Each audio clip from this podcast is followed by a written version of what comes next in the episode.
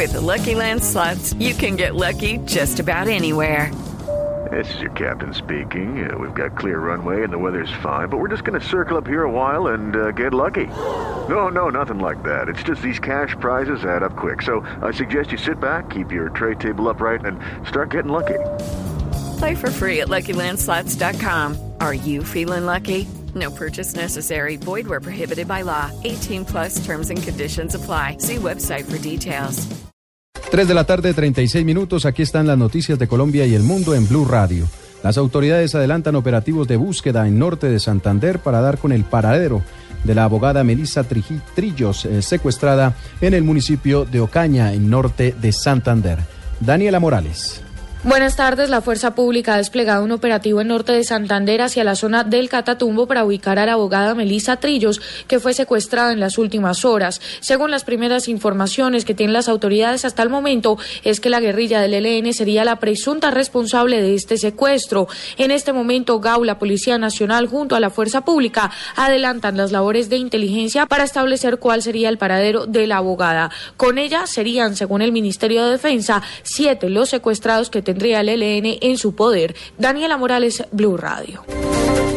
El expresidente de Ecopetrol defendió las decisiones tomadas en las obras de Reficar. Aseguró que no se tomaron decisiones individuales, sino que todas fueron concertadas con las juntas directivas de Ecopetrol y Reficar. Marcela Vargas.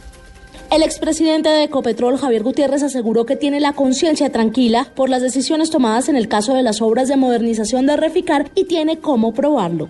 Tenemos todas las explicaciones, como ustedes lo vieron, hasta la última decisión que se tomó y todas las cifras de los controles de cambios y de los incrementos están totalmente respaldados. Y claramente lo que se consideró que no es razonable está soportado en la demanda que se colocó contra Civianay. Aclaró que la responsabilidad por las decisiones tomadas corresponden a todas las administraciones que han pasado por Ecopetrol. Ecopetrol es uno solo, hoy, ayer y mañana. Ecopetrol es un continuo. Y creo que Ecopetrol durante todo ese tiempo, Isaac Chanovich, Javier Gutiérrez, Juan Carlos Echeverri, todas sus juntas, todos hicieron lo mejor, tomaron las mejores decisiones, hicieron los esfuerzos. Gutiérrez agregó que desde junio de 2011 se identificó una desmejora en la gestión realizada por CBI, por lo que desde finales de ese mismo año se comenzaron a recopilar las pruebas para interponer la demanda. Marcela Vargas, Blue Radio. 3 de la tarde, 38 minutos, la cantante estadounidense Madonna lamentó la muerte de Prince, un grande de la música que falleció hoy a los 57 años de edad.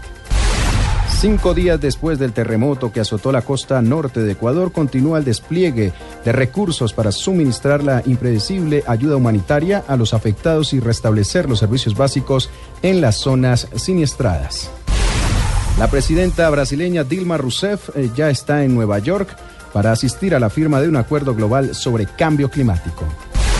Más información de estas y otras noticias en www.bluradio.com.